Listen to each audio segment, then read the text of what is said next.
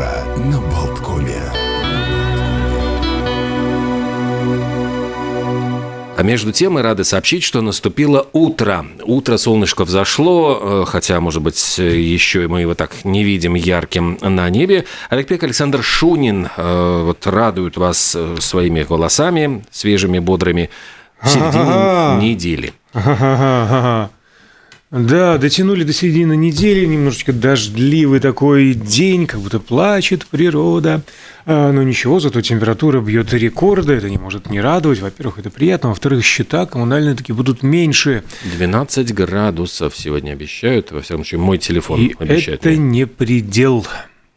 А, и завтра примерно так же, и вообще, и вообще, и вообще, вообще. Классная погода. Ну что ж, начнем. Да, начнем. Начнем. Мы обычно отмечаем в это время праздники какие-то, ну, по крайней мере, перечи- перечисляем и рассказываем забавные истории, связанные с их возникновением. Не вижу причин сегодня не приступить к этой части нашего эфира. Ну что, давайте пойдем действительно по схеме. Сегодня э, Всеукраинский день работников культуры и мастеров народного искусства отмечается, учрежден президентом в 2000 году, Э, так что всех э, имеющих отношение поздравляем.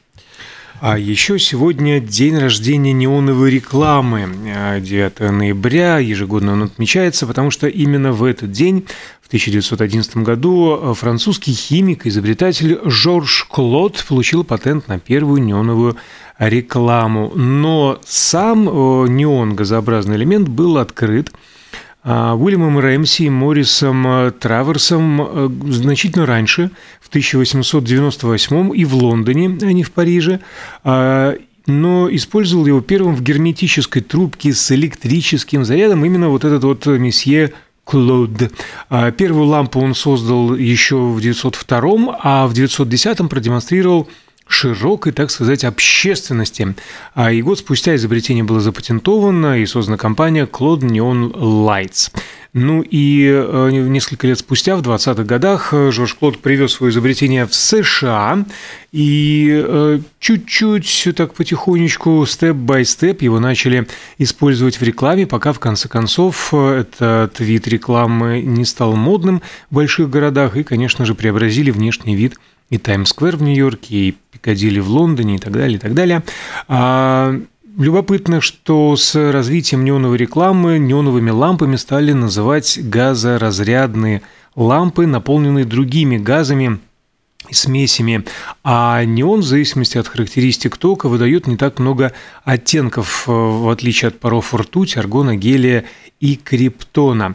Ну и кроме яркости цветов и привлечения внимания, неоновая реклама имеет ряд иных преимуществ, как то Кто, неоновые... вот если у вас где-то по- по- поблизости неоновая реклама горит, я помню, что вот, мы ходили в гости, и меня попросили, говорят, слушай, там э, светит, ну, то есть мы каждый вечер выключаем эту неоновую рекламу. Там я понял, что какой-то хитрый был где-то выключатель спрятан, и они ходили, спускались вниз, выключим, потому что, ну, светило просто прямо вот в, в окна, и спать было невозможно. Невозможно, потому что, во-первых, свет не тускнеет, хотя и потребляет энергии неоновая реклама меньше, чем обычная лампочка. А считается, что неоновые вывески не реагируют на перепады температуры, долговечны и бесшумны. А тут уже а, спешу поспорить я, потому что сам живу над неоновой вывеской, и она нет-нет, да и потрескивает. М, да. Причем так достаточно ощутимо для слуха. Сегодня, вот, э, знаешь, мы обычно э, смотрим всегда, кем был придуман праздник. И часто бывает, что эти праздники запускаются, ну, вот всякими маркетологами, хитрыми такими вот эм, э, людьми из рекламы. И смотришь, вот вроде, казалось бы, Всемирный день лизинга. А запустила его, значит, инициатором оказалась э, наши, со- наши соседи, литовская лизинговая компания, которая сначала, значит, э, в в основном это в сфере авиации работала, но тем не менее вот он как-то прижился, стал действительно очень популярным. И Лизинг, ну, собственно говоря, это не лизание качелек, вот не, не, чтобы не примерзнуть, с лазанием не имеет ничего общего. Собственно а говоря, жаль. сдача в аренду переводится, то есть долгосрочная аренда с последующим выкупом арендуемого имущества. Это все-таки вот от языка не уйдем, простым языком говоря, вот смысл этого э, лизинга. Ну и, собственно говоря, э, многие вот историки говорят, что э, еще древние шумеры применяли сдачу а, в аренду орудий труда. И, собственно говоря, это и было первым э, примером лизинга. Аристотель в своих размышлениях говорил, что для получения дохода не обязательно иметь собственность, достаточно просто иметь право ее использовать и извлекать из нее прибыль. Ну и, собственно говоря, в чем э, вот хитрость этого лизинга, э, отличие от кредита, от позволяет снизить налоговую нагрузку, э, позволяет ликвидировать разрыв в оборотных средствах компании и, собственно, он выгоден, когда нету денежек на приобретение имущества, а кредиты предоставляют на невыгодных условиях. Ну да, описание подобных экономических схем есть и в Древнем Риме, и в Средневековье. А еще сегодня день вечно живого хаоса. Э, вот тот самый случай, когда неизвестно, кто придумал и запустил, но это не мешает огромному количеству нас с вами ежедневно даже его отмечать. А все потому, что порядок любят те, кто боится беспорядка. А еще сегодня э, серьезная, э, серьезный повод, серьезная дата. Международный день э, против фашизма, расизма и антисемитизма. А, его инициировала международная сеть против расизма, объединяющая более 560 организаций из 46 стран. Ну а поводом послужила память э, о так называемой «Хрустальной ночи» э, с 9 на 10 ноября 1938 года, когда на территории Германии и Австрии начался массовый еврейский погром. Ну, ты знаешь, тут, наверное, нужно вспомнить, что в Германии как раз отмечают 9 ноября как Шикзал так. Э, это судьбоносный день переводится. И действительно, вот что-то совпало в истории. То есть они вспоминают как минимум пять событий, которые случились 9 ноября. В 1848 году казнили лидера либеральных политических сил Роберта Блюма. Э, его арестовали во время Венского восстания. В 18 году была ноябрьская революция, когда свергли кайзера Вильгельма II и провозгласили Веймарскую республику. В 23 году был разгромлен пивной путч, который, ну, в общем, продемонстрировал появление на политической арене нацистов. Э, в 1938 году, как ты сказал, вот были массовые еврейские погромы «Хрустальная ночь». В 89-м падение Берлинской стены. То есть вообще, ну, то есть вот какое-то совпадение, что в один день в году вот случаются вот такие ну, судьбоносные повороты судьбы. С интересом наблюдаем, что сегодня произойдет в Германии. Да, но ты знаешь, еще говорят, есть еще там два события, которые, ну, как бы так особенно не афишируют. Образование СС в 25 году, именно в этот день, 9 ноября, и протесты в Гамбургском университете в 64-м, ну, которые, может, не были такими судьбоносными, но, тем не менее, тоже произошли. И из-за того, что, э, ну, как сказать, не всеми Э, не всеми этими событиями Германия может гордиться, мягко вот э, говоря. Поэтому День э, немецкого единства отмечается не в годовщину падения Берлинской стены, потому что тут как раз вот «Хрустальная ночь», в общем, ну, какие-то такие очень неприятные события. Эту дату перенесли на 3 октября.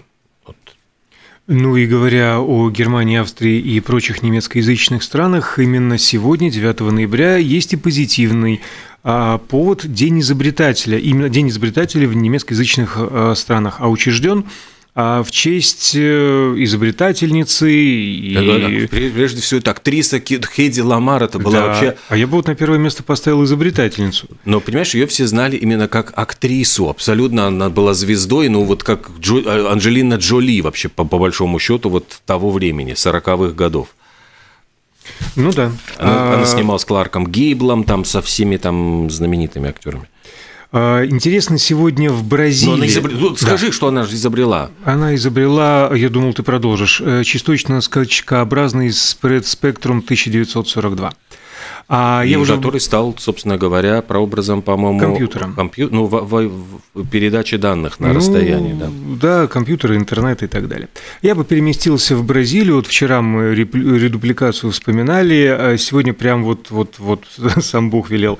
А, день моделей и день отелей в Бразилии. Отели, мотели, Отели, мотели, модели. Мотали, модели, мотель, в мотеле. Умотали все. А Они умотались и умотали. Сегодня у меня просто такой, я смотрю, лонгрид, успеем, не успеем, но сегодня э, день оливок. Вот фестиваль оливок в Баэне, собственно говоря, с 98 года проводится этот фестиваль, крупнейший вообще в Европе фестиваль оливок. Ну, я понимаю, что не просто оливок, но просто фестиваль, потому что в Испании выращивают сотни видов маслин и оливок, и это, ну, просто национальное блюдо э, испанской кухни. И в э, городке Баэна, который находится в Андалузии, там, во-первых, есть музей оливок. Это вообще просто что-то совершенно безумное. Э, Расположен музей в здании старой маслобойни, которая работала до 59 года, а вообще-то там все 19 веком датируется и, и, и далее везде. И говорят, что там восстановлена оливковая мельница. Эта выставка рассказывает об истории оливкового масла. Там же можно в погребе увидеть старинные амфоры, глиняные цистерны, где хранилось это масло. На втором этаже можно посмотреть фильм об истории воз- возникновения оливкового масла. Ну, естественно, там все это тут же приобрести. Но у гостей фестиваля есть возможность. Там вот э, там оливковые сады, которые там 400 квадратных километров окружают этот город, выращивают все сорта вообще немыслимых оливок от с таких вот просмолено-черных до светло-желтых. И можно попробовать, во-первых, узнать рецепты, что можно из этих оливок приготовить, как их выращивают, как обрабатывают. На фестивале концерты, выставки, конференции, представления, тематические лекции, конкурсы кулинаров, местные шеф-повара устраивают мастер-классы. И плюс ко всему, там, значит, эм, э, главное событие фестиваля – это когда предлагают продегустировать холодные и горячие испанские закуски с этими оливками. Там все лучшие рестораторы, бары, кафе города, то есть на перебой тебе предлагают э, попробовать меню там из трех блюд, и все блюда готовятся с оливками или на оливковом масле. Ну и, собственно говоря, там сам сбор оливок как ритуал тебе расскажут, и э, оливки там объяснят, что это мощный афродизиак, и древние греки, э, значит, перед ночью любви обязательно поглощали оливки, и считалось, что это делает мужчину неистощимым на ложе любви, простите, вот за такие подробности в утренние часы. Ну, такими эфемизмами прямо излагаешь.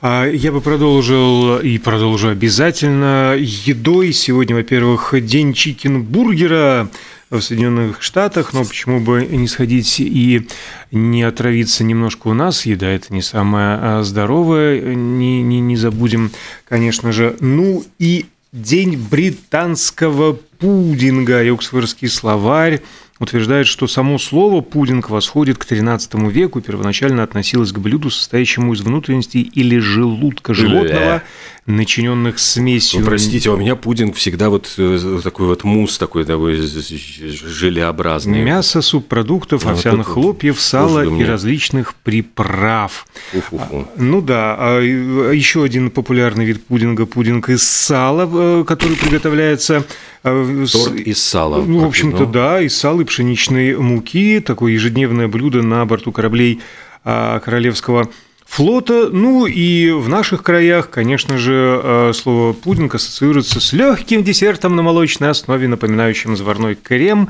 или мусс. И самое время завернуть чуть-чуть э, за угол в нашем эфире, прослушать недолгую рекламную паузу, после чего мы вернемся в студию вместе с гостем, с адвокатом Андреем Адамсоном и поговорим о ловушках, ловушках, э, в которые попадают наши сограждане, то есть мы с вами э, в попытках выгодно избавиться или, наоборот, приобрести объекты недвижимости, на что стоит обращать внимание при заключении договоров, потому что появилась весьма печальная статистика, так что включаемся в разговор, слушаем, записываем, отмечаем и не попадаемся на удочку лихим людям.